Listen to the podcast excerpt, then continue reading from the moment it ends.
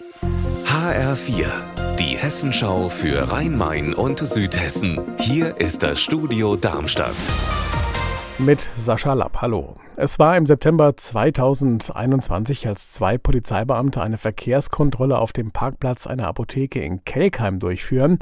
Als der Apotheker hinzukommt, wird er zweimal mit einem Schlagstock geschlagen von den Polizisten Grundlos, sagt der Apotheker. Weil er gestört habe und einem der Beamten an die Schutzweste gegriffen haben soll, sagen die Polizisten. Heute ging der Prozess gegen die beiden Beamten vor dem Amtsgericht in Rüsselsheim zu Ende mit einem Freispruch. Mike Marklaff war für uns vor Ort. Mike, wie hat das Gericht den Freispruch begründet?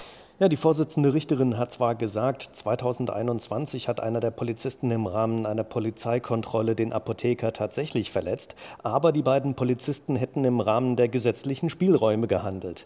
Der Apotheker sei aus seinem Geschäft auf die Polizisten zugegangen und habe die Kontrolle gestört und er soll den Beamten unter anderem gesagt haben, sie sollten von seinem Parkplatz abhauen. Auf Aufforderungen der Beamten stehen zu bleiben, habe er nicht reagiert, dann soll er einem Beamten an die Schutzweste gegriffen haben, weshalb der zum Schlag Schlagstock gegriffen hatte und zweimal zuschlug. Es habe kein strafbares Verhalten der Beamten vorgelegen. Das habe unter anderem die Auswertung einer Bodycam ergeben. Welche Stadt ist die fahrradfreundlichste? Das wollte der Allgemeine Deutsche Fahrradclub, kurz ADFC, wissen und hat eine bundesweite Umfrage in Auftrag gegeben. Die Städte wurden nach Einwohnerzahl eingeteilt und bei den Metropolen kam Frankfurt mit der Note 3,62 auf den zweiten Platz. Nur Bremen war besser. Auch Darmstadt war in seiner Größenklasse erfolgreich. Mit der Note 3,58 landete die Stadt auf Platz 3 hinter Erlangen und Göttingen. Beim Fahrradklimatest werden Radler seit 2012 alle zwei Jahre nach der Fahrradfreundlichkeit deutscher Städte befragt. Unser Wetter in Rhein-Main und Südhessen.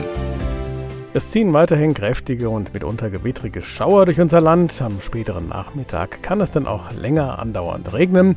Die Höchstwerte liegen bei 12 Grad in Lindenfels und 14 Grad in Semt. In der Nacht auf Dienstag ist es dann wechselnd bis stark bewölkt und es fällt mit kurzen Pausen gebietsweise weiterer Regen. Ihr Wetter und alles, was bei Ihnen passiert, zuverlässig in der Hessenschau für Ihre Region und auf hessenschau.de.